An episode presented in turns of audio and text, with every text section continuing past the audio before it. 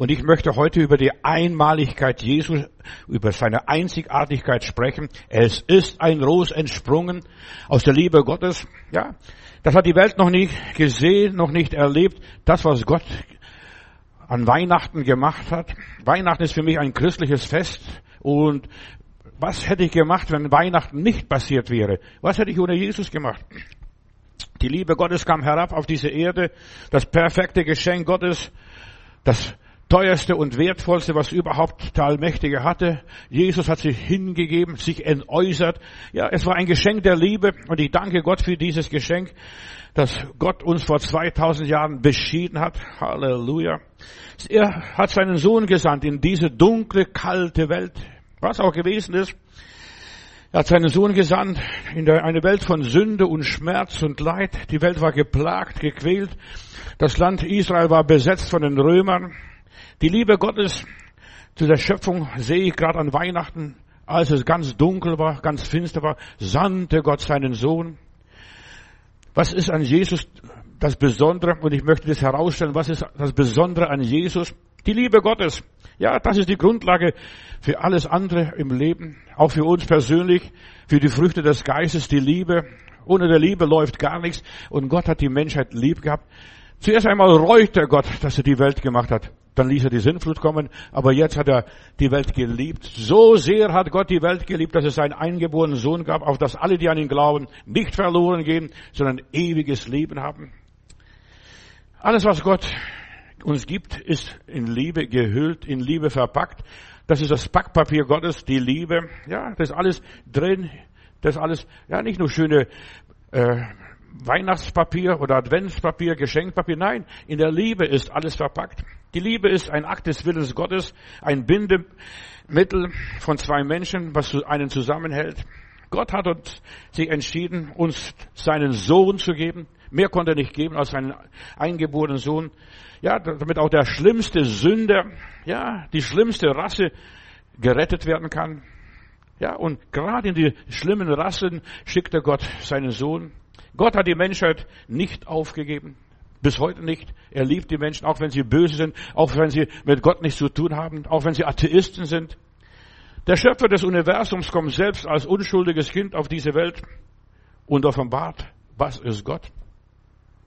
Normalerweise war Gott ein strenger Herr, verstehst du? Die Völker müssen ausradiert, alles, was nicht Juden ist und so weiter, die sollen alle ausradiert werden, grausam, brutal. Und dann wir lesen in der Bibel, also was er den Amalekitern befohlen hat, dem König Saul, rottet alle Völker aus, die sind nicht wert, dass sie überhaupt leben. Und dann sagt mein Sohn, Papa, aber das ist Gott, bevor er Christ wurde. Bevor er Christ wurde. Und durch Jesus Christus ist Gott Christ geworden.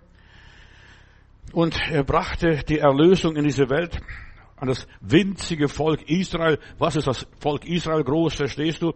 Manche bilden sich was ein, die Juden oder die Israeliten. Was ist das Besondere?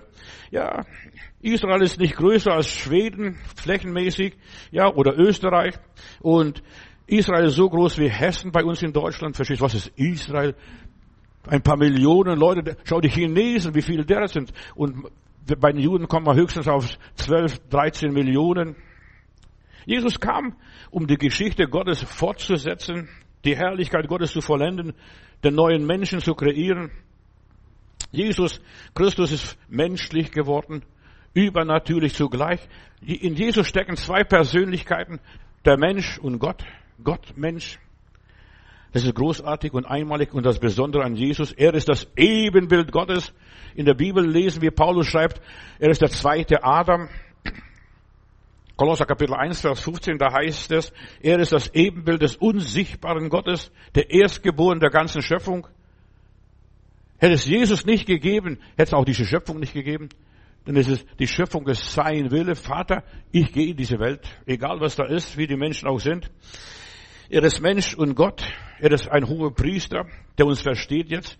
Er musste zu uns kommen, damit er weiß, was Schmerzen sind, was Armut ist, was ja, Hass ist, was Ablehnung ist, was es alles bedeutet. Er musste das alles miterleben, hautnah.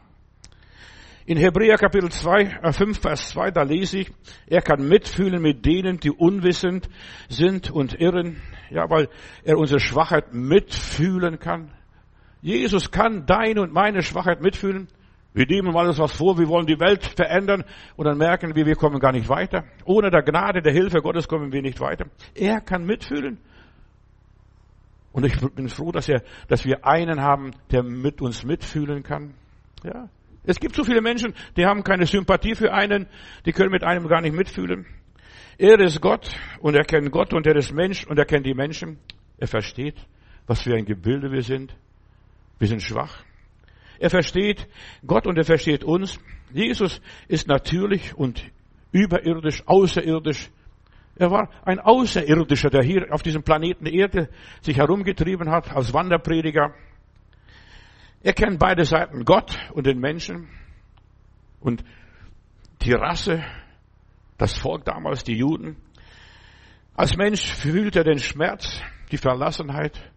Sie haben ihn am Kreuz, als er dort starb, haben ihn alle verlassen. Das ist Jesus.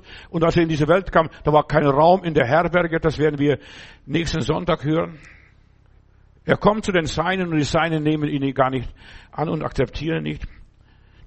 Ja, er kam. Und bis heute versteht man Jesus nicht. Und bis heute versteht man auch dich nicht, mein Bruder, mein Freund. Ja, meine Schwester. Ja, er versteht uns nicht. Die Welt versteht uns nicht. Was willst du uns sagen und erzählen? Er ist auferstanden und er kam zu den Seinen und zuerst haben sie gedacht, das ist ein Geist, der uns erscheint. Also auch da, auch bei den Frommen, den Aposteln damals, haben die Menschen ihn nicht verstanden. Wer bist du? Wo kommst du her? Ja, eine gute Mehr, das bringe ich euch, verstehst du, zu Weihnachten.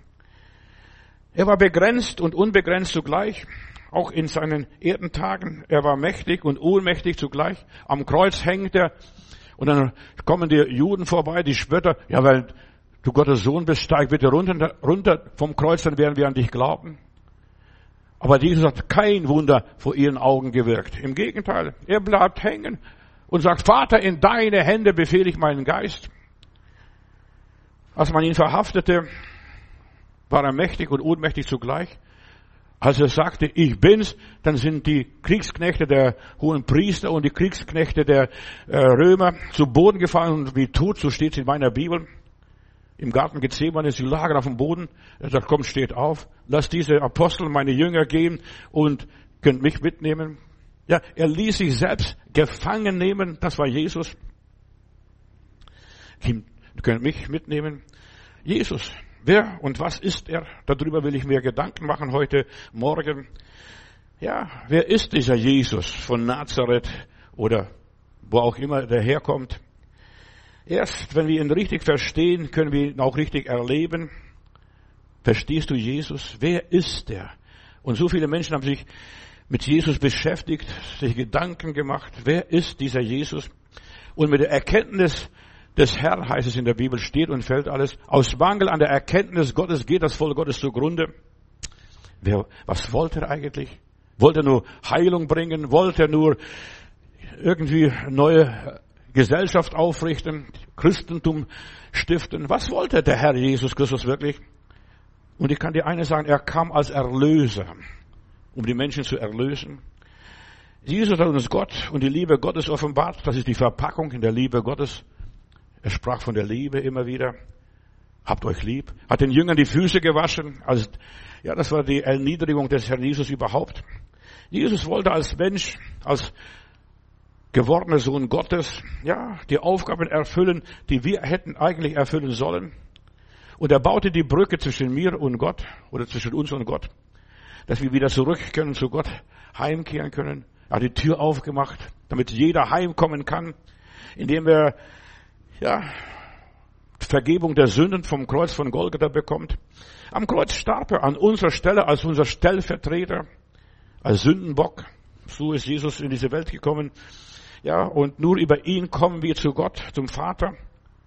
Er ist, weißt du, wir denken, der verlorene Sohn, das sind die Menschen in dieser Welt. Nein, Jesus ist der verlorene Sohn, der Gott verloren ging. Die Geschichte ist ja auf, spielt auf Jesus hin. Und durch ihn redet Gott zu uns, begegnet Gott uns. Schon bei der Taufe im Jordan steht er da. Da kommt der Heilige Geist als die Taube, setzt sich auf ihn nieder und die Stimme vom Himmel sagt, dies ist mein lieber Sohn, an dem ich wohlgefallen habe. Und den sollt ihr hören. Wir sollen Jesus hören. Wenn du Gott erkennen möchtest, hör auf Jesus, nicht auf den Pastor Matudis und nicht auf den Pfarrer oder den Papst oder sonst auch noch immer. Ja, hör auf Jesus, was er euch sagt. In den Evangelien begegnet uns der Herr Jesus Christus. Durch ihn hat Gott zu uns geredet. Den Vater hat er uns offenbart. Jesus sagt, wer mich sieht, der sieht den Vater. Wer mich sieht, hat den Vater und uns offenbart. Er hat gezeigt, wer Gott ist.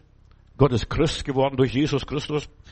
Gott hat seine Gebete für uns erhört, als er im Garten betete, Vater, nicht mein Wille, sondern dein Wille geschehe. Im Garten Gethsemane oder in Johannes Kapitel 17 das hohe priesterliche Gebet. Vater, erhalte sie, bring sie durch. Wenn Jesus nicht gebetet hätte, hätte, wären wir nicht durchgekommen, hätten wir Gott nicht erreicht. Unsere Erhaltung, dass wir bleiben, ja, dass wir Christen werden und gerettet werden, geschieht nur, weil Jesus für uns gebetet hat. Er war der Retter und er war der lang prophezeite Erlöser, der lang prophezeite Messias. Jahrhunderte, sogar beim Sündenfall der Eva wurde, wurde gesagt, dein Nachkommen, liebe Schwester, deine Nachkommen werden der Schlange den Kopf zertreten und dergleichen. Da, da wurde schon das Kreuz proklamiert. Und dann die ganze Bibel hindurch. Dann ist der Biliam ein falscher Prophet. Der sollte Israel verfluchen und dann sagte, ich sehe den Stern, diesen Weihnachtsstern, Jupiter und Saturn. Ich sehe diesen Stern aus Israel und so weiter. Und das ist dieser Stern von Bethlehem. Das hat dieser Biliam gesehen. Ein falscher Prophet, der sollte Israel verfluchen, aber er musste Israel segnen. Seine Geburt von einer Jungfrau in Bethlehem wurde Jahrhunderte vorher vorausgesagt. Das war Jesus. Ein lang vorher prophezeite. Die größte Persönlichkeit, die kommen sollte. Ja, und dann sehen wir, der Herodes will die ganzen Kindlein bis zu zwei Jahre die Jungs ermorden. Warum? Weil er Angst hat, er muss von seinem Thron gehen, er muss kapitulieren. Ein neuer König. Wo ist der neugeborene König der Juden? Und Jesus kam als der König der Juden und die Juden haben es nicht angenommen. Nur nebenbei. Seine Berufung, ja, heißt es auch in der Bibel, aus Ägypten habe ich meinen Sohn gerufen. Alles erfüllt sich an Jesus Christus, was wir überhaupt ahnen und wissen. Oder dass der Johannes der Täufer kommt, dieser Wegbereiter Jesu. Ich muss abnehmen und der muss zunehmen und so weiter. Und nicht dass ich dich taufe, du müsstest mich taufen, sagte Johannes der Täufer und dergleichen. Seine Salbung, was geschah? Ja, seine Salbung war von Gott, er war nach der Ordnung von Melchisedek, ohne Vater und ohne Mutter, diese Jungfrauengeburt. Manche Leute können das nicht glauben, kapieren, das ist unmöglich. Doch. Biologen sagen, Wissenschaftler sagen, es ist möglich, innerhalb von 10.000 Jahren, irgendwo mal in der Geschichte ist sowas möglich, dass eine Jungfrau schwanger wird. Sein Dienst beginnt in Galiläa, genauso wie es vorausgesagt war. Er tritt, kommt mit einem Esel nach Jerusalem. Hosiana, Hosiana, Hosiana rufen die Aposteln, die unmündigen Kinder. Hosiana, der kommt auf einen Esel geritten, nicht auf einem Elefanten oder Kamel oder weißes Röstlein. Ja, auf einem Esel kommt er. Seine Wundertaten, ja, die Ablehnung von seinen Brüdern, er wird verachtet werden. Seinen Namen will man ausrotten aus dem Talmud. Bis heute ist Jesus nicht drin. Der dieser Bastard. Für die Juden ist Jesus der Bastard, aber das ist mein Retter, mein Heiland, mein Erlöser. Halleluja. Die Juden und die Heiden, ja, sie verbünden sich und bekämpfen Jesus. Wer ist dieser Jesus, den die Atheisten hassen und viele andere? Seine Jünger verließen ihn. Er wurde für 30 Silberlinge verkauft und das wurde prophezeit. Jahrhunderte vorher. Jahrhunderte vorher. Also Jesus war ein ungewöhnlicher Mensch, von Gott angekündigt. Sein Preis, diese 30 Silberlinge und, und so weiter. Das hat man dem, das hat er noch dem Töpfer gegeben, hat er da auf dem Friedhof geworfen, dieser Judas. Ich will damit nichts zu tun, ich habe unschuldig Blut vergossen. Aber das alles war vorausgesagt. Die Intensität seiner Leiden, seine Geduld. Lies mal Jesaja 53. Wovon spricht der Prophet? Von sich selbst, von jemand anders? Und dann konnte Philippus diesem Kämmerer erklären, dass es dieser Jesus, der Jahrhunderte vorausgesagt worden ist, der schweigt, wenn er geschlagen wird, seine Geduld. Und man schlug ihn an seine Wange, steht ja in der Bibel, dass er eine Ohrfeige kriegt. Wer hat dich geschlagen? Weissage, wenn du ein Prophet bist. Und er war ein Prophet. Dann diese Verlassenheit von Gott. Mein Gott, mein Gott, warum hast du mich verlassen? All das hat Jesus erlebt, aber das alles war lange voraus, vorausgesagt. Die Kreuzigung war kein Unfall, keine, ja, nichts Verkehrtes, das war von Gott programmiert, das hat Gott gewollt. Und dass seine Kleider verlost worden sind. Wer kriegt das? Das durfte nicht geteilt werden. Auch das wurde Jahrhunderte voraus vor, vorhergesagt, dass seine, seine Jacke, sein Mantel nicht geteilt werden sollte. Er wurde zwischen zwei Übeltäter gerechnet, links und rechts diese Schächer, was dort hängen. Seine Knochen wurden nicht gebrochen. Von den beiden, die links und rechts hingen, wurden die Knochen gebrochen, aber seine Knochen wurden nicht gebrochen, sondern auf seiner Seite kam Wasser und Blut. Und dass der römische Hauptmann sagt, der ist schon tot, der ist schon tot. Und dann Sonne verfinstert sich, Erdbeben ist in Jerusalem, diese göttlichen Zeichen. Und dann steht dieser römische Hauptmann und sagt, wahrlich, das war wirklich Gottes Sohn. Das war wirklich Gottes Sohn. Er wurde bei den Reichen begraben, steht in der Bibel. Jahrhunderte voraus gesagt, er wird zwischen, bei Reichen sein Grab bekommen, beim, am Grab von Josef von Arimathea. Sein Fleisch hat keine Verwesung bekommen. Er ist auferstanden am dritten Tag und dann ist er zum Himmel gefahren. All das wurde vorausgesagt. Er war der König in Sion, der König der Juden, dass der Pilatus hingeschrieben haben, Jesus von Nazareth, König der Juden. Und dann kommen diese scheinheiligen hohen Priester und sagen, schreib, dass er das gesagt hat. Nein, sagt der Pilatus, was ich geschrieben habe, das habe ich geschrieben. Der war noch wenigstens korrekt. Und dann die Bekehrung der Heiden, die Jesus dann annehmen. Kann das alles ein Zufall sein? Jesus ist kein Zufall, kein Unglücksfall. Ja, er kam zu einer Zeit, als die Zeit erfüllt war, sandte Gott seinen Sohn. Und wir haben bald Weihnachten, dass wir Weihnachten gedenken, was auch passiert ist. Es, wir schreiben 2023 nach Christus. Auch die Chinesen müssen das schreiben, damit, wenn sie eine Akte schreibt, wenn sie einen Brief schreiben, 2023 nach Christus. Auch die Moslems, die müssen auch schreiben 2023 nach Christus. Er bestimmt die Zeit.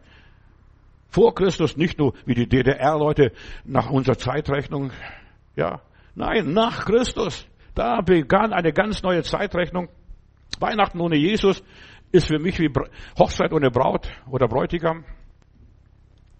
Viel Lärm um nichts. Weihnachten ohne Jesus ist nichts anderes wie ein Konsumfest. Ja, ein Sauf- und Fressfest, verstehst du? Ein religiöses Gelage. Dann schmatzt man und denkt man, das ist Weihnachten. Nein, Weihnachten ist, uns ist ein Kind geboren. Jesaja Kapitel 9, Vers 5. Uns ist ein Sohn geschenkt. Das ist Weihnachten. Selbst wenn du nichts hast, verstehst du, du freust dich über Weihnachten. Ich habe heute bewusst hier eine Tanne hingestellt, ohne Dekoration, ohne irgendwelchen Schmuck. Warum? Ich brauche das alles. Den ganzen frommen Zirkus brauche ich nicht. Ja, ich kann mich an Jesus freuen. Ja, uns ist ein Kind geboren, ein Sohn ist uns geschenkt, gegeben. Wer ist dieser Jesus? Gut, dass du fragst. Jesus war menschlich und göttlich zugleich. Ein Mensch.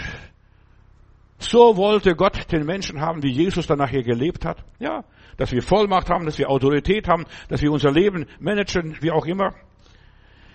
Jesus wusste selbst genau, was auf ihm zukommt. Er war ein Prophet. Er merkte, jetzt ist die Zeit dran, jetzt müssen wir nach Jerusalem gehen, dort werde ich gekreuzigt. Seit der Zeit, Matthäus Kapitel 16, Vers 21 und folgende Verse, seitdem Petrus sagt, du bist Christus, der Sohn des lebendigen Gottes. Und dann kommt der Teufel, ja, das widerfahre dir nicht. Ja, der Teufel möchte uns verhindern und uns abhalten von den Segnungen Gottes. Und seit dieser Zeit, also gleich nach dieser Erkenntnis, dass der Petrus erkennt, du bist Christus, der Sohn des lebendigen Gottes, dann fängt er Jesus zu erklären, jetzt ist die Zeit gekommen und er fängt an, seinen Jüngern zu zeigen, dass er nach Jerusalem gehen wird, dass er viel Leiden dort bekommen wird, dass er von den hohen Priestern abgelehnt wird, von den Schrift und so weiter und getötet wird. Die Frage ist, wer hat jetzt Jesus getötet? Die Juden durften nur steinigen, aber sie durften niemand kreuzigen. Aber der, der Herr Jesus musste am Baum des Fluches hängen, also am Holz hängen, am Kreuz hängen, wie auch immer. Muss getötet werden und ich muss am dritten Tag auferstehen. Und dass Jesus auferstanden ist, ist eine Tatsache, denn die Juden sagten, ja, er hat versprochen, ich werde nach drei Tagen auferstehen. Und was ist passiert? Da haben sie Wachen hingestellt am Grab. Stell mal so was Blödes vor, dass sogar auf dem Friedhof jemand Wache steht und das Grab bewacht. Dein Grab vielleicht. Ja, du wirst auferstehen. Aber du brauchst gar nicht dran, groß dran denken. Wenn du im Grab legst, da ist nur dein Körper, deine Seele schon längst bei Gott. So einfach geht es. So viele Leute denken, ja, vom Grab, Friedhof, wir haben November gehabt, das sind so die ganzen Totentage. Unser Körper ist nicht im Grab. In dem Augenblick, wo du deine Seele ausatmest, bist du beim lieben Gott. In aller Liebe. Ja, Jesus wusste, das alles wird passieren. Das wird alles sein. Das Kreuz, ja, war Jesu Weg, ein schwerer Weg. Wenn Gott uns führt, er führt uns keine leichte, einfachen Wege sondern er führt uns harte, schwere Wege. Manchmal verstehen wir das, die Welt nicht. Er wusste, ich muss nach Jerusalem gehen, dort werde ich gequält, dort werde ich hingerichtet werden von den ganzen Würdenträgern des Volkes. Ja, ich werde hingerichtet werden. Und alles, was mit Jesus passierte, war lange vorher angekündigt, auch Weihnachten. Deshalb vier Adventssonntage, 4000 Jahre für jeden, für jeden Advent, ja, tausend Tage, äh, tausend Jahre ist wie ein Tag bei Gott. Und viertausend Jahre haben die Leute gewartet, vor der Sintflut, nach der Sintflut, Abraham, die Israeliten, was auch immer war. Sein Tod war kein Unfall, keine Panne, es war Gott gewollt. Das ganze Leben Jesu.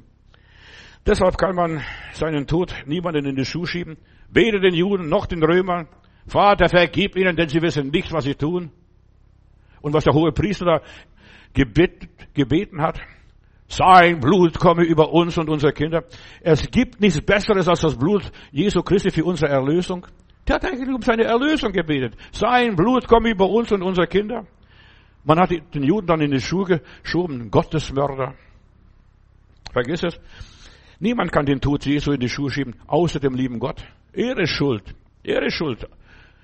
Er hat es alles geplant und vorbereitet. Sein Leben war schon in der Ewigkeit vorherbestimmt für das. Deshalb wurde auch geweissagt und prophezeit. Äußerlich war Jesus von Nazareth nur ein armer Wanderprediger aus Galiläa. Das war Jesus äußerlich. Brachte mehr aber in Bewegung in der ganzen Weltgeschichte. In seinem Namen wurden mehr Kirchen gebaut. In seinem Namen haben sich so viele Menschen bekehrt, sind geheiligt, sind erlöst worden. Aber in seinem Namen muss ich auch wieder sagen, wurden so viele Kriege geführt, die ganzen Kreuzzüge, was auch gewesen ist, ja. So viel Zerstörungen. Und jeder behauptet, in dem Namen des Herrn, verstehst du, und Kriege geführt.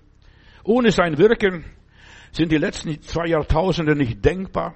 Ohne zwei, ohne sein Wirken, dem, was er war. Und deshalb im Matthäus Evangelium ist die Meinungsumfrage, die Jesus veranstaltet. Was sagen die Leute, wer ich bin? Und dann kommt der eine, du bist ein Prophet, du bist Johannes der Täufer oder du bist das und das, du bist Elia. Da kamen alle möglichen Antworten oder einer dieser Propheten überhaupt.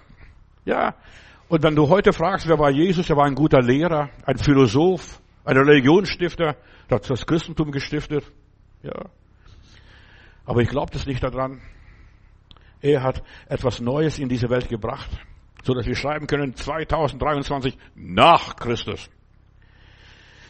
Ja, die Liste ist so lang wie bei Jesus von Nazareth, was im Lauf dieser Jahrhunderte passiert ist. Für viele heute lebende Menschen ist Jesus nur ein Religionsstifter, wie Buddha, wie Mohammed oder Konfuzius. Manche halten ihn für einen guten Menschen, einen guten Lehrer, der besondere Fähigkeiten hat. Sie halten Jesus für einen Wundertäter, für einen Heiler, für einen Menschen, der ein Herz für die Schwachen, für die Armen hat. Was ist Jesus wirklich gewesen? Und wieder einer meint, er sei ein Genie gewesen. So etwas gab es in der Menschlichkeit noch nie. So ein Mensch, vielleicht der beste Mensch, der je über diese Erde ging. Wer war wirklich Jesus? Alle streiten sich um die Identität Jesu. Die Theologen zerbrechen ihren Kopf. Die Philosophen grübeln.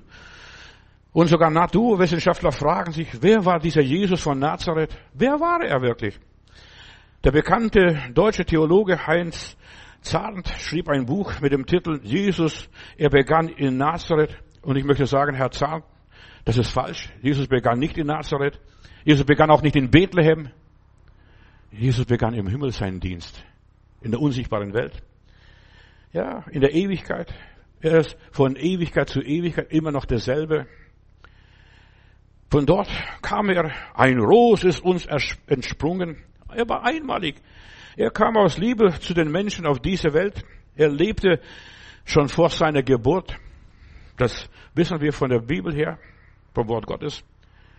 Er selbst sagte einmal den jüdischen Theologen, Johannes Kapitel 8, Vers 58, ehe Abraham war, bin ich gewesen. Dann sagte er, du spinnst. Ja, er hat nicht gesponnen. Er war, bevor Abraham war, Abraham gelöstete zu sehen einen Tag im Leben Jesu.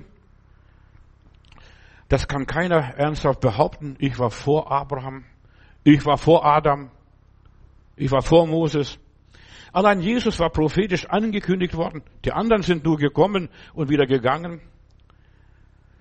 Das ist ebenfalls einzigartig, dass er in der Geschichte kam. Hinter Jesus stehen viele Menschen, viele Prophezeiungen, die geschehen sind. Hinter keinem der Religionsstifter, weder Mohammed noch Buddha, stehen so viele Prophezeiungen, dass er angekündigt worden ist.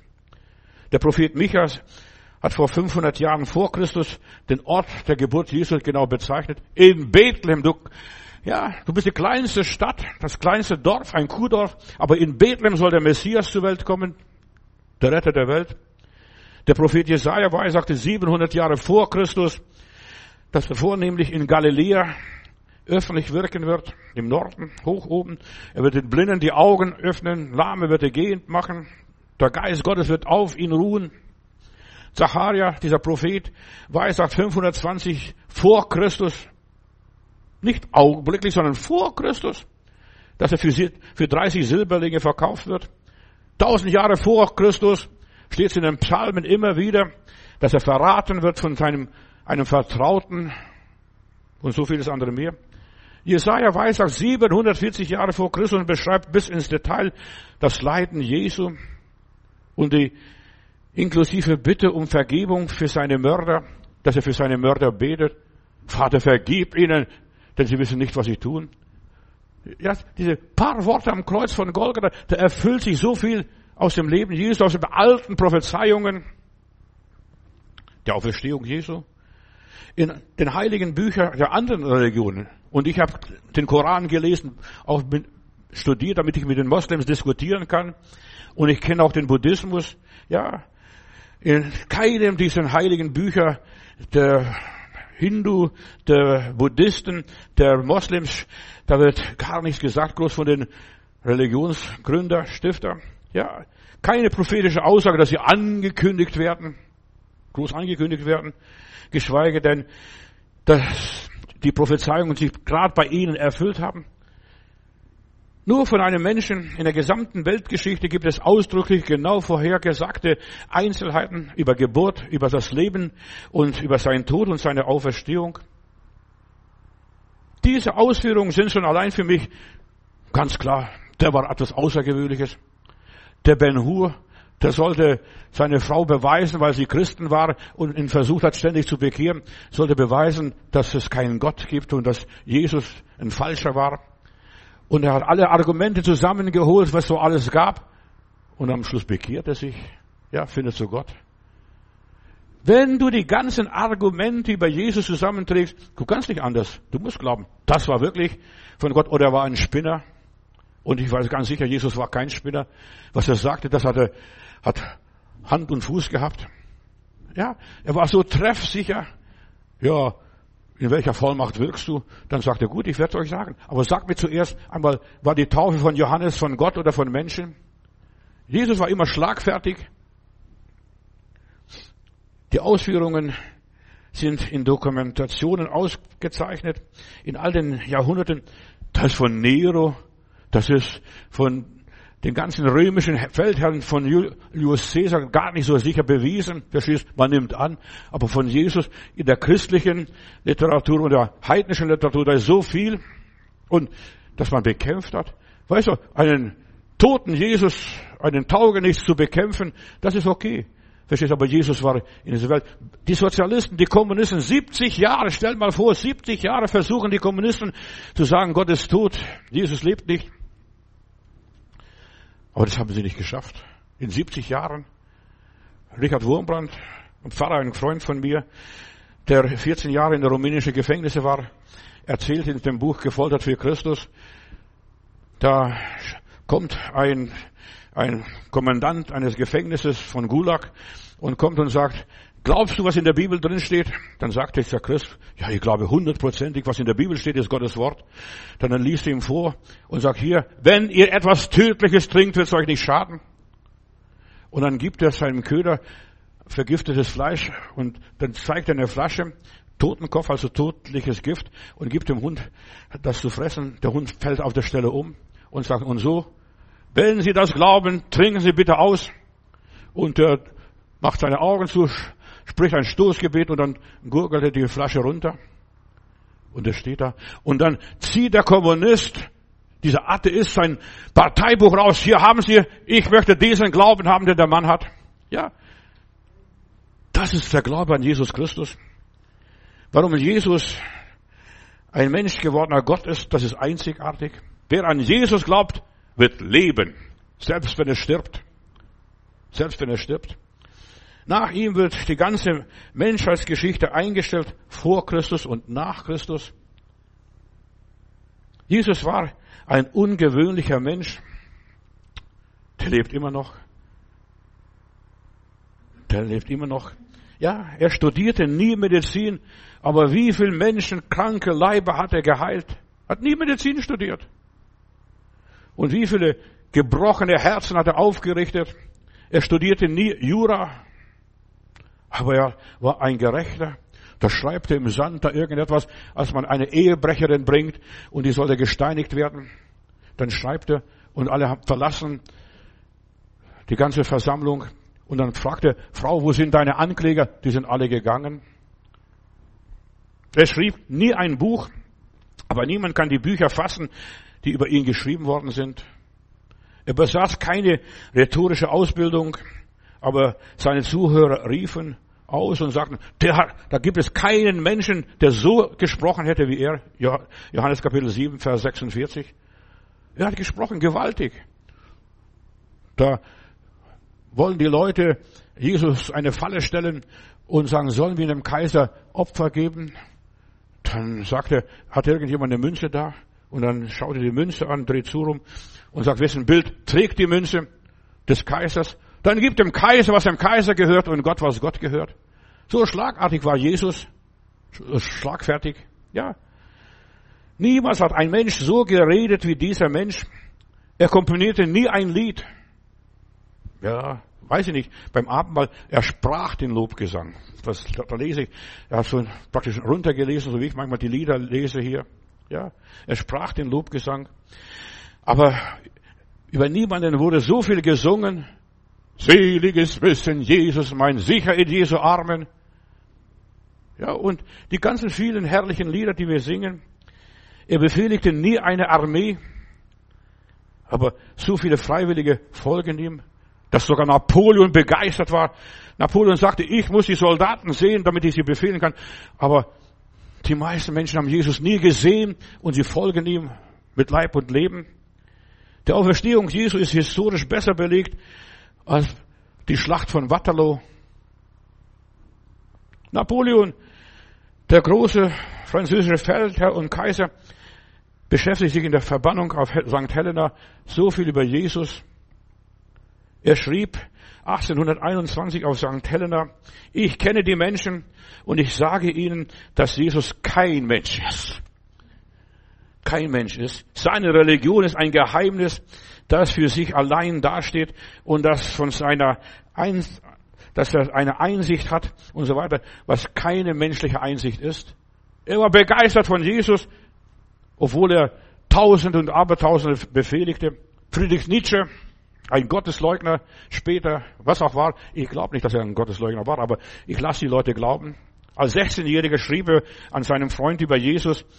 Friedrich Nietzsche schrieb, ich weiß, wenn ich ihn nicht finden werde, werde ich keine Antwort auf mein Leben finden. Ja. Er hat ihn nicht, ja, obwohl im Pfarrhaus groß geworden ist, hat Jesus nicht gefunden. Du kannst, ja, im frommen Haus geboren sein und doch verloren gehen, wenn du Jesus nicht findest.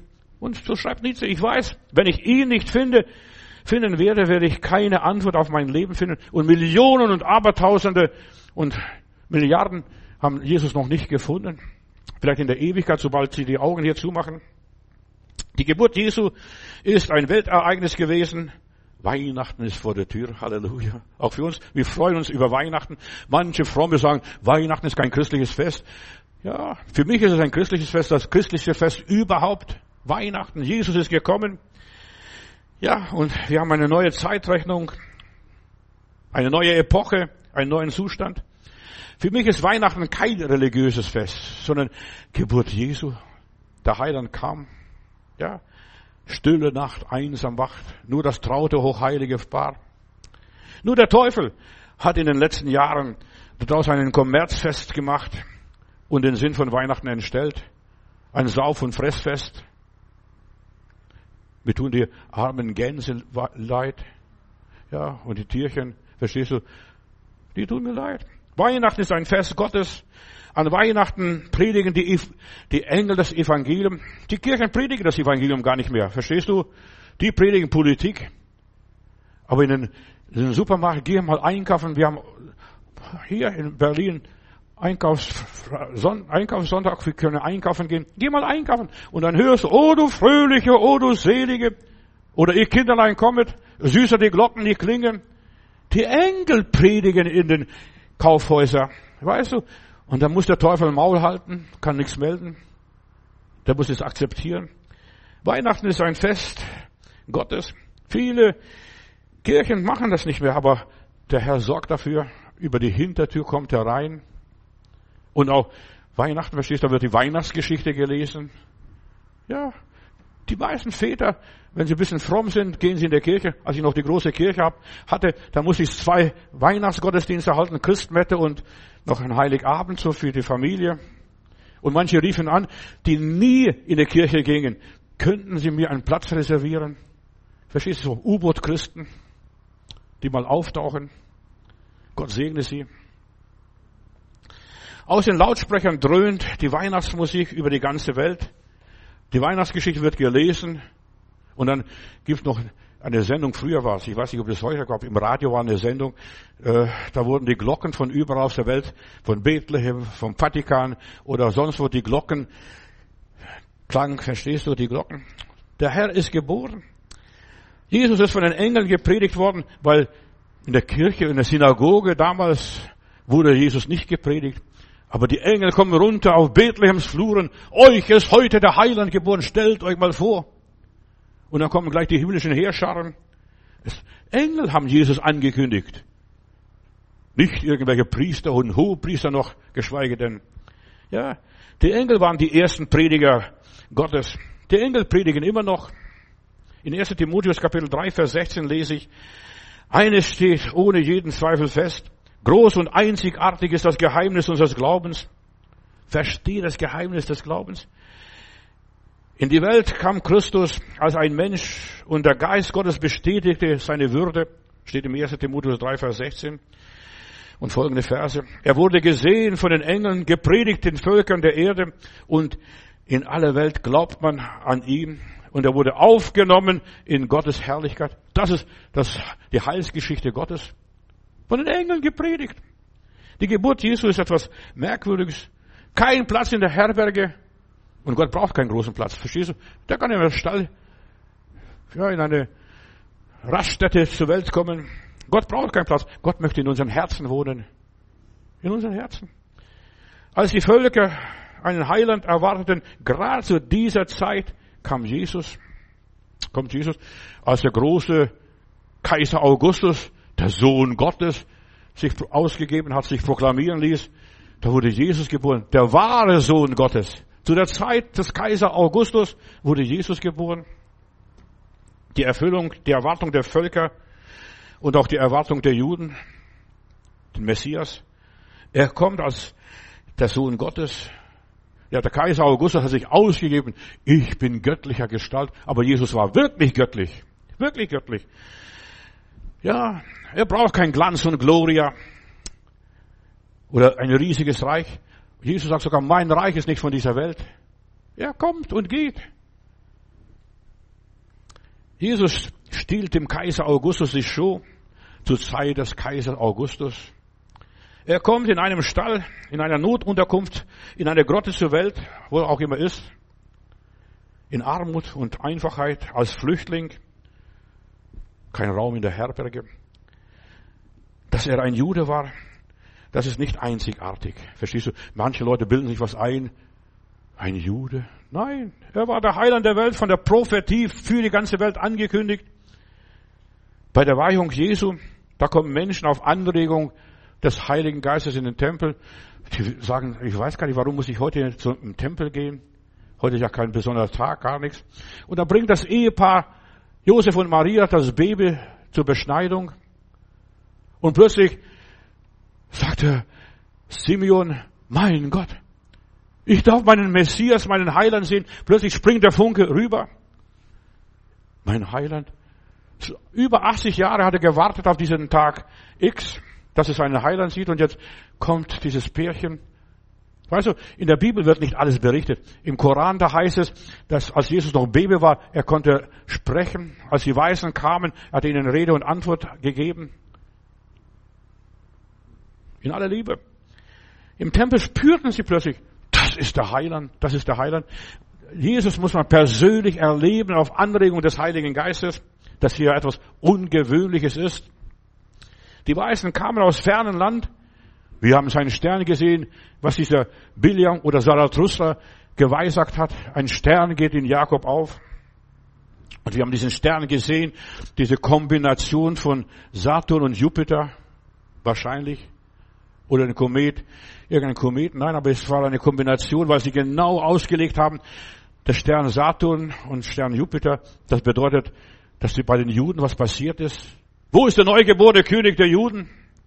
Und die erschrecken, obwohl sie nur zehn Kilometer weg, davon weg sind von Bethlehem. Verstehst du, wo das passiert ist? Erschrickt der Herodes und ganz Jerusalem mit ihm, weil die war nicht vorbereitet.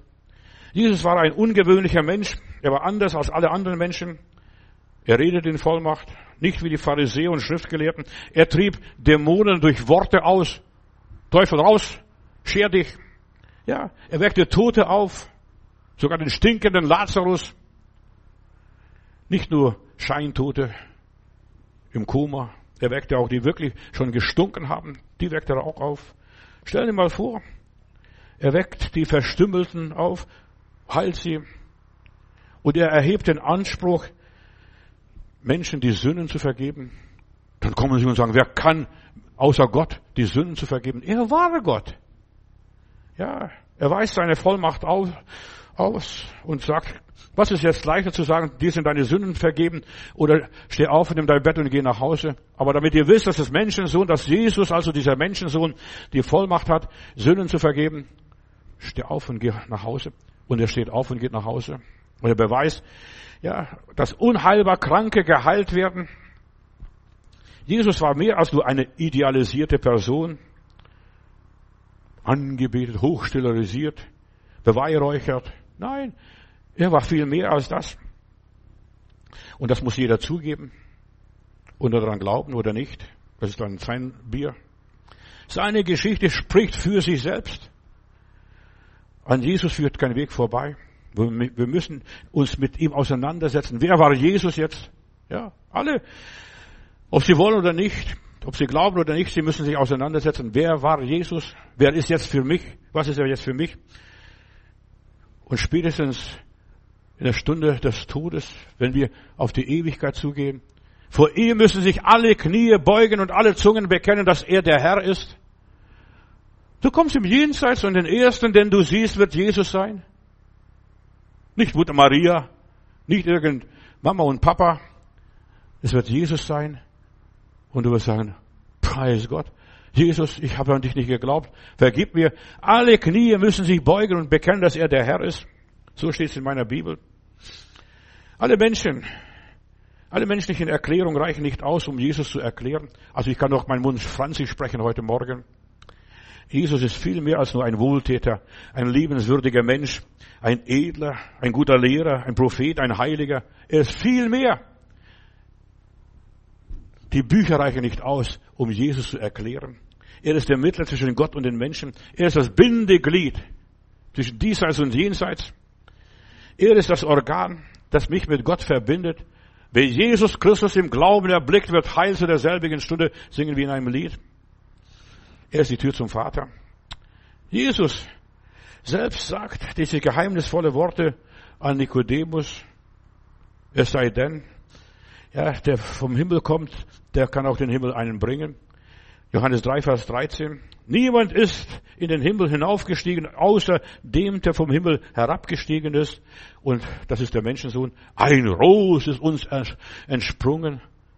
In der kalten Jahreszeit oder wann auch immer ist, vielleicht mitten im Sommer. In Südamerika ist jetzt Sommer, ist doch egal. Der Prediger, also das Buch Prediger, Kapitel 3, Vers 14 sagt, und jetzt erkannte ich, schreibt dieser Salomo, alles was Gott tut, geschieht in Ewigkeit, schon vor Grundlegung der Welt. Man kann nichts hinzufügen und auch nichts abschneiden. Deshalb heißt es mal in der Offenbarung im letzten Buch der, der Bibel, wer was dazu tut oder was wegnimmt, dem wird Gott dazu tun, die Plagen oder wegnehmen die Segnungen. Hier lese ich weiter in Prediger Kapitel 3, Vers 14 und folgende Verse. Was auch immer geschehen ist, war schon vorher da. Und was da geschehen soll, ist schon geschehen. Und Gott wird das Verjagte wieder suchen, das Vertriebene, Verscheuchte. Gott durch Jesus Christus bringt uns zu Gott zurück. Ja, Jesus bringt uns zurück, diese versprengten, verstreuten. Jesus war schon da, als es noch keinen Menschen gab, noch keine Schöpfung gab, noch keinen Stern gab. Da war er schon da. Jesus ist für mich unübertrefflich. Ja, Jesus und Gott hängen zusammen. Jesus sagt, wer mich sieht, der sieht auch den Vater. Und die Inkarnation Gottes in Jesus Christus bleibt ein Geheimnis. Wie ist das möglich? Diese Jungfrauengeburt. Ja. Wie ist das möglich? Keiner versteht es. Keiner kann es begreifen. Wenn ich begreifen könnte, wäre ich, wäre Herrgott. Aber ich begreife es nicht. Es ist unbegreiflich.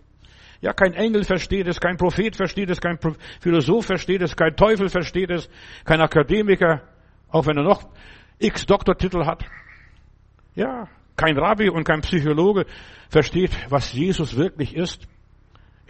Er war schon da, bevor der Abraham war. Er ist mit Merkel alternativlos. Er ist alternativlos. Das Verhältnis Gott und Mensch, wie hat das funktioniert? In Jesus wurde das zum ersten Mal wirklich, dass Gott Mensch wurde und dass heute Gott, Jesus, der Heilige Geist, Vater, Sohn und Heiliger Geist in dir wohnen, das ist ein Wunder. Das kannst du nicht erklären. Wie ist das möglich? In Jesus vereint sich Himmel und Erde. In ihm geschieht der Wille Gottes hier auf Erden. Jesus kam von Gott, brachte uns Gott. Ja, er selbst war Gott. Wer Jesus jetzt aufnimmt im Glauben. Über Jesus ist so viel gesagt worden und so viel geschrieben worden und so viel gepredigt worden. Ich habe über tausend Predigten über Jesus auf meiner Homepage-Seite, die kannst du nachhören. Und ich finde jedes Mal neu. Meistens Nachts, wenn ich schlafe, kriege ich einen Traum, eine Vision. So entstehen meine Predigten. Meistens. Nicht immer. Selbst, ja, selbst nach 2000 Jahren, man beschäftigt sich mit ihm mehr denn je zuvor. Selbst der Antichrist wird sich noch sich mit Jesus beschäftigen und sich ausgeben als Jesus, als der Messias. Ich sag dir eines, Jesus gibt keine Ruhe. Als ich hierher kam, ich war Kommunist und überzeugt, dass Atheismus das alles Beste ist in dieser Welt. Verstehst? Bis ich gemerkt habe, ist gar nicht das Beste. Verstehst du? Sie sind alle nur in Grau drüben. Die haben keine Farbe damals gehabt, als wir kamen nach Deutschland. In der Friedrichstraße habe ich gedacht, ja, als ich Ostberlin sah, das ist alles noch grau. Und dann kam ich in den Westen, da habe ich sogar Schnittblumen im Fenster gesehen in der Friedrichstraße. Und paar Stock Weit oben habe ich dann meinen Gemeindesaal gehabt, damals in der Friedrichstraße, bevor wir die große Kirche kauften. Ja, Jesus ist mehr als nur Religionsgründer, wie alle anderen, wie Buddha, Mohammed, Konfuzius oder wie sie auch alle heißen mögen. Er war ein außergewöhnlicher. Für ihn gibt es keine Entsprechung in dieser Welt. Ja, Buddha und Mohammed waren weit davon entfernt, irgendwelche sensationelle Aussagen über sich selbst zu machen. Buddha sagt, ich bin nur ein Weg von vielen Wegen. Aber Jesus konnte sagen, ich bin der Weg, die Wahrheit und das Leben. Ja. Und Mohammed war nur der Empfänger vom Koran. Verstehst du, er hat die Bibel bekommen, weiter nichts. Und hat, was er über Jesus schreibt, da ist sehr viel über Jesus im Koran, denn er hat das Thomas-Evangelium verarbeitet. Ja, wir haben nun den Lukas-Evangelium, verstehst von Jesu Geburt, aber die haben doch den, das Thomas-Evangelium. Hautnah haben sie das alles bekommen. Und was Jesus alles kann, da klatschen die Hände und Vögel fliegen weg, diese Lehmvögel. Buddha wies die Aufmerksamkeit von sich und sagt, Leute, schaut nicht auf mich. Ja, sucht mich nicht.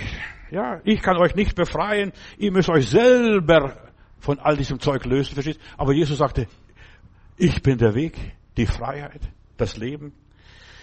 Ja, und Buddha hat noch gesagt, lasst euch nicht von den Menschen ablenken, auch nicht von mir. Stell mal vor, er, der vor Jesus gelebt hat, 500, 600 Jahre, er sagt, lasst euch nicht ablenken.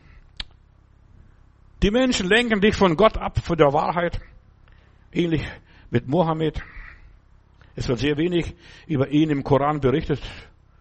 Da wird nicht viel von Mohammed gesagt. Manche Leute bilden sich da was ein. Verstehst nur Verrückte, die den Koran gar nicht kennen.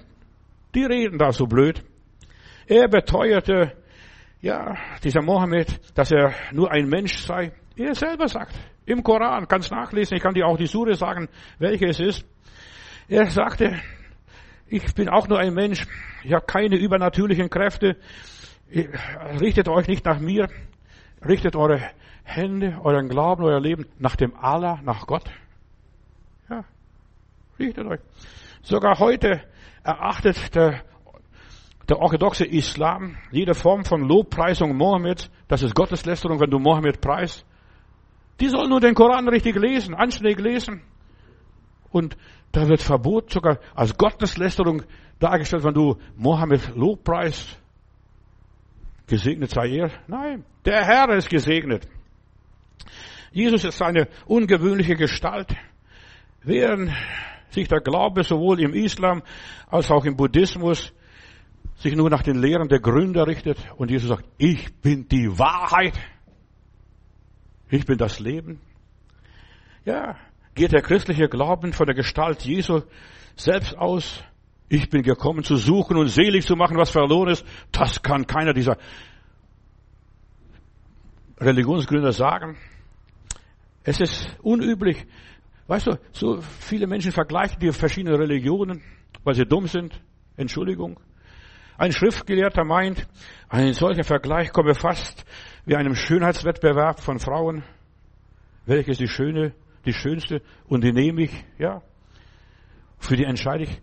Ich kann mich nicht für die oder die oder jene Religion entschieden. Ich habe mich für Jesus entschieden. Ich bin entschieden für Jesus, ja. Er hat mir am besten gefallen.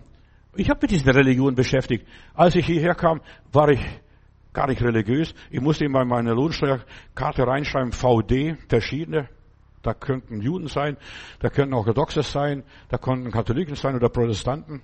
Ja, VD, verschiedene. Und irgendwie, irgendwann wollte ich irgend was wissen. Was ist die Wahrheit? Und wenn du die Wahrheit suchst, wirst du finden. Ohne diese großen Beweise abzuwägen, wer hat recht. Wer, was Jesus über sich gesagt hat, das kann niemand sagen, oder er ist verrückt. Ja. Bei gesundem Menschenverstand oder im Traum und so weiter kann niemand sagen, ich bin die Wahrheit, ich bin das Leben, ich bin das Licht der Welt. Wenn, wir würden wieder darauf reagieren, wenn jemand sagte, willst du Gott kennenlernen, schau mich an. Jesus kann das von sich aus sagen. Wenn du Gott kennenlernen willst, schau mich an. Ich bin der einzige Mensch, der dich zu Gott führen kann. Das kann weder Mohammed noch Konfuzius noch Buddha sagen. Niemand. Die sagen, ich will euch nicht aufhalten, konzentriere dich selbst auf deinen Gott. Aber Jesus sagt, ich bringe dich zum Vater. Ohne mich kann niemand den Vater sehen. Was würdest du von einem denken, wenn er sagen würde, ich bin dazu ermächtigt, dir deine Sünden zu vergeben? Du würdest sagen, du spinnst. Du spinnst. Das kann auch kein Priester im Beichtstuhl dir das sagen. Gott hat, ja, was würdest du sagen, wenn dir, wenn jemand sagen würde, Gott hat mir alle Kräfte gegeben, ich habe Vollmacht. Und Jesus sagt von sich aus, mir ist gegeben alle Gewalt im Himmel, auf Erden und unter der Erde und wo auch immer. Das kann Jesus sagen. Oder wer kann das sagen? Ich werde eines Tages über alle Menschen, die jemals gelebt haben, richten und die Schicksal bestimmen. Und es hängt alles von mir ab. Ob sie an mich glauben oder nicht. Das kann nur Jesus sagen. Keiner dieser scheinheiligen Religionsstifter, also egal wie groß sie sind. Und Islam ist auch für 1,4 Milliarden Menschen die Religion. Und Buddhismus ebenfalls. Aber Jesus unterscheidet sich stark von allen anderen religiösen Führern und Lehrern. Ja, und genau solche Aussagen sind über Jesus überliefert. In der Bibel steht es ganz normal und ganz sachlich. Jesus war kein Verrückter. Schau seine Lebensweise an. Er war um die Menschen besorgt, um die Kranken, über die Leidenden, was auch immer gewesen ist. Und niemand konnte sagen, ich und der Vater und dieser Gott, wir sind eins. Johannes 10, Vers 30. Nach seinen Selbstaussagen, er nahm Anspruch, Gott zu sein. Ja. Matthäus 27, Vers 54. Als der römische Hauptmann und die Soldaten, die Jesus bewachten, das Erdenleben und alles, was sie dort miterlebt an der Kreuzigung, erschraken sie und sagten sie, er war wirklich Gottes Sohn. Ja, die Römer. Die Juden haben es bis heute nicht anerkannt, aber die Römer haben das erkannt. Und Markus Kapitel 15, Vers 39, der römische Hauptmann, der am Kreuz gegenüberstand und mit angesehen hat, wie Jesus gestorben war, rief aus, ja, dieser Mann war wirklich, wirklich Gottes Sohn. Und einem Soldaten darfst du glauben, dass er nicht lügt. Die Einzigartigkeit Jesu besteht darin, dass uns die Art und Weise seines Lebens Grund genug gibt, seinen Worten zu glauben und zu vertrauen, seine Taten und Wunder beweisen, seine Göttlichkeit. Welcher Rabbiner, welcher Religionsstifter kann das tun, was Jesus getan hat? Da kommt dieser Johannes der Täufer, Matthäus Kapitel 11, Vers 2. Das heißt, soll ich, sollen wir auf einen anderen warten? Verstehst? Jetzt wenn mit Jesus bergab geht, wenn er gekreuzigt werden sollte, sollen wir auf jemand anders warten. Und da hat er ein paar Leute zu Jesus geschickt. Und da heißt es hier, da bei Johannes im Gefängnis von den Werken Christi hörte, sandte er seine Jünger zu ihm und ließ ihn fragen, bist du der da kommen soll oder sollen wir auf einen anderen warten? Bist du der da kommen soll? Und Jesus antwortete und sagte ihnen, geht und sagt dem Johannes, ja, sagt dem Johannes, wieder, was ihr hört und was ihr seht, was ihr erlebt. Blinde sehen, Lahme, sie gehen, Aussätzige werden gereinigt und Taube hören. Tode, ja, stehen auf und Armen wird das Evangelium gepredigt und selig ist, wer sich nicht an mir ärgert. Der, Johannes hat sich geärgert, wahrscheinlich habe ich den Falschen getauft, den Falschen angekündigt. Ja, selbst der Koran schreibt Jesu Eigenschaften zu, die nur dem Allah zusteht dem Herrgott zusteht. Nur der, auch der, selbst der Koran. Jesus beschreibt Jesus, dass er göttliche Fähigkeiten hatte in aller Liebe. Sein Wirken bestätigte seine Worte in Matthäus Kapitel 9, Vers 6. Da heißt es, damit ihr wisst, dass das Menschensohn Macht hat auf Erden, Sünden zu vergeben, sprach er dem Gelähmten, steh auf, hebe dein Bett auf und geh nach Hause. Jesus offenbart das wahre Antlitz Gottes. Er ist Christ geworden. Preis Gott. Ja. Der vollkommene Mensch und der vollkommene Gott. Als Mensch wurde von Satan versucht. Der Teufel wusste nicht. Er hat keine Ahnung gehabt. Selbst der Teufel weiß nicht, wer Jesus ist. Bist du Gottes Sohn? Bist du Gottes Sohn? Dann sprichst du den Steinen. Spring von der Sinne des Tempels. Ja, seine Wesenseinheit. Ja, hat nicht einmal der Teufel gewusst. Selbst unreife Menschen wissen nicht, wissen nicht, wer Jesus ist sondern fragt immer wieder, bist du ein Sohn Gottes? Ja, Jesus war mehr als nur das. Er war weder Prophet noch sonst was oder ein Engel Gottes, wie die Jehovas Zeugen sagen im Alten Testament oder dergleichen der Engel des Herrn, das ist Jesus oder ein anderer Gott. Ja, er war wahrer Gott und wahrer Mensch zugleich. Jesus ist beides, Mensch und Gott und übersteigt unser Denken, unser ganzes Fassungsvermögen. Der Kirchenvater Augustinus geht am See entlang und da ist ein kleines Mädchen, grabt, äh, hat ein Loch ausgegraben und springt zum Meer immer zurück und schöpft das Wasser und gießt das Wasser in, in, in die, diese Gule da in, diesem, in der Grube. Dann fragt er, äh, der Augustinus, das Mädel, was machst du da?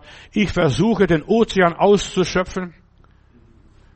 Ja, und es klappt nicht. Es klappt nicht. Du kannst den Ozean nicht ausschöpfen. Ein Engel hatte Jesus, ja, hätte Gott nicht in die Welt schicken können. Ein Engel kann uns nicht erlösen. Die Engel wissen nichts von Sünde, aber Jesus war unter den Sündern und lebte. Ja, er musste ein Teil von der Menschheit werden. Er hat an den Schwächen der Menschen teilgenommen, an ihren Nöten, an ihrem Elend. Pilatus fragt ihr, das ist amtlich, gerichtlich verwertbar. Der Pilatus fragt, bist du der König der Juden? Und Jesus antwortete ihm in Johannes 18, Vers 33, du sagst es, ich bin ein König, dazu bin ich geboren. Ich bin ein König. Und Kaiphas hat Jesus kurz vor derselben Frage gestellt, bist du der Messias, der Sohn Gottes, des Hochgelobten? Und er sprach in Markus Kapitel 14, Vers 61 und sagte auch ihm, ja, du hast geantwortet, ich bin es. Wer kann das sagen? Ich bin es. Jesus ist kein Superstar. Er ist Gott und außer ihm gibt es niemand. Er ist der Anfang der Schöpfung, so steht es in meiner Bibel. Das Original Gottes und das Original der Menschen. Der zweite Adam, wie Paulus schreibt. Ja, aus dem die ganze Barmherzigkeit Gottes heraussprudelt. Kolosser Kapitel 1, Vers 15 und folgende Verse, da heißt es von Jesus, er ist das Ebenbild Gottes, des unsichtbaren Gottes, der Eingeborene der Schöpfung. Denn in ihm ist alles geschaffen, was im Himmel und auf Erden und unter der Erde, das Sichtbare und Unsichtbare, seine Throne oder Herrschaften, Mächte oder Gewalten. Es ist alles durch ihn, zu ihm und für ihn geschaffen. Und er ist vor allem, und es besteht alles in ihm. Und er ist das Haupt des Leibes, nämlich der Gemeinde. Er ist der Anfang, der Erstgeborene von den Toten. Bisher ist noch niemand auferstanden. Auch der Lazarus ist dann nachher auch gestorben. Nach 10, 20 Jahren vielleicht. Ja. Aber Jesus ist von den Toten auferstanden und zum Vater gegangen. Jesus war das. Ja, damit er in allem der Erste sei. Er ist das Ebenbild des unsichtbaren Gottes. So lese im Kolosserbrief. Er stellt Gott dar. In ihm ist alles erschaffen und für ihn, für seinen Zweck, für seine, dass der Plan Gottes erfüllt wird. Die Vorstellung Gottes, diese Manifestation Gottes, diese Offenbarung Gottes, das Abbild Gottes ist in Jesus verkörpert. Ohne Jesus bleibt Gott unsichtbar. Wo ist er? Hinter den Sternen, irgendwo in welcher Sphäre, irgendwo im Weltraum. Und wir wissen, dass im Weltraum gar nichts ist, dass nur Nacht und Finsternis. Ja. Ohne Gott, ohne Jesus wäre Gott uns ein Unbekannter geblieben, den wir nicht begreifen können, nicht wahrnehmen können. Aber durch Jesus Christus hat Gott ein Gesicht bekommen. Ja, wurde menschlich. Gott gab sich hin. Gott präsentiert sich. Gott hat die Menschheit gewürdigt. Er besuchte uns. In ein paar Tagen ist Weihnachten. Halleluja. Wir denken wieder an das große Ereignis. Gott hat sich offenbart und das war einmalig und einzigartig in Bethlehem vor 2000 Jahren. 4000 Jahre vorher wurde es angekündigt. Er hat uns die Tür zum Reich Gottes geöffnet, damit die Vertriebenen, die Verstoßenen, die Gestorbenen, ja, ins Paradies wieder zurück können. Er hat uns die Tür geöffnet. Danke, Jesus. Durch dich dürfen wir wieder zum Vater zurück, ins Paradies, ins Vaterhaus, in den Himmel, ja, in der Heimat der Seele, in das Land, wo es keine Tränen mehr gibt, wo man nicht mehr weint, wo man nicht mehr trauert wo es keine Schmerzen, wo kein Leid gibt. Vater, ich danke dir. Und ich segne alle, die jetzt meine Predigt hören und jeden Tag, wenn ich Amen gesagt habe, über tausend Leute hören diese Predigt jetzt im Internet, weltweit. Ich habe neulich einen Brief bekommen von der Mongolei. Die Schwester war früher bei mir mal in der Gemeinde. Sie hat in, hier an der Universität in Wedding studiert und war in meiner chinesischen Gemeinde. Und sie hat geschrieben, ich höre immer noch deine Predigten in der Mongolei. Preis Gott. Gottes Wort ist nicht gebunden, auch nicht auf natürliche Wege. Ich danke Gott für das alles und ich segne alle Menschen. Wir hören das Lied Danke Jesus und wir nehmen unser Morgenopfer auf. Der Herr möge uns segnen. Amen.